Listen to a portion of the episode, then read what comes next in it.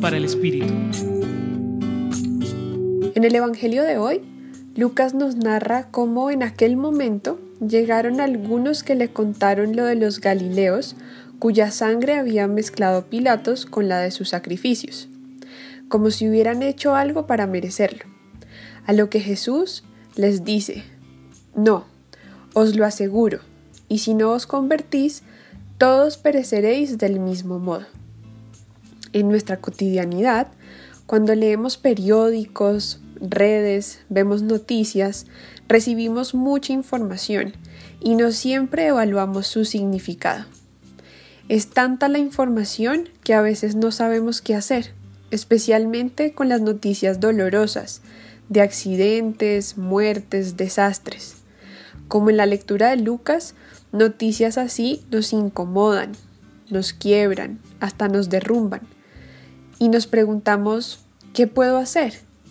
A veces el automático nos puede llevar a buscar maneras de defendernos, de protegernos, y desde ahí es fácil buscar razones por las cuales esos otros son culpables o se merecen por lo que están pasando, por lo que hacen, cómo lucen, el lugar donde se encontraban.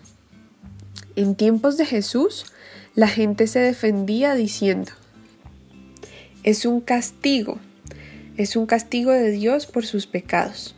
A lo que Jesús contestaba, no, os lo aseguro, y si no os convertís, todos pereceréis del mismo modo.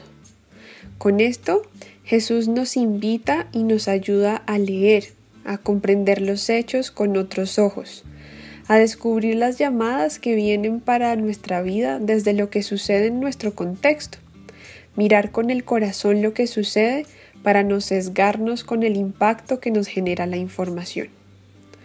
Hoy te invito a que te preguntes qué hago con las noticias y con la información que recibo.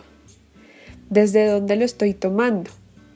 ¿Y qué necesito hacer para aprender a hacerlo como invita Jesús? Es decir, a observar con el corazón. Les acompañó hoy Isabela Tenorio Bando del Centro Pastoral San Francisco Javier de la Pontificia Universidad Javeriana.